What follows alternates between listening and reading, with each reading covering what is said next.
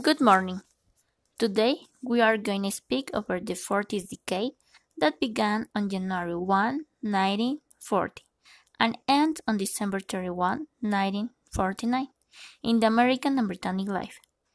This tumultuous decade, full of scenarios of changing episodes that mark an indelible change in history, we are going to speak about the American dream too and the growth of the industry as a result of the consumption of products.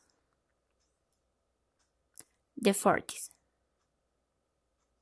Well, for begin this decade, it was marked for the Second World War, where not only brought misfortunes, also it brings change in the economy, industry, and makes the United States and United Kingdom our world power.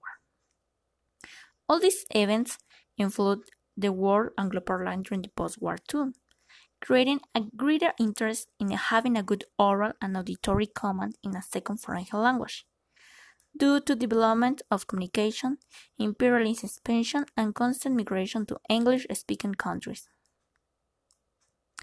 After the attack to Pearl Harbor, the Americans created the Code Talkers. It consists recruit Native Americans, many of whom use dialects variably unknown outside of their village, and use them as encryptors and decryptors of, of message. They was Comanches, Choctaw, Hopi, Cherokee, and the principal Navajo.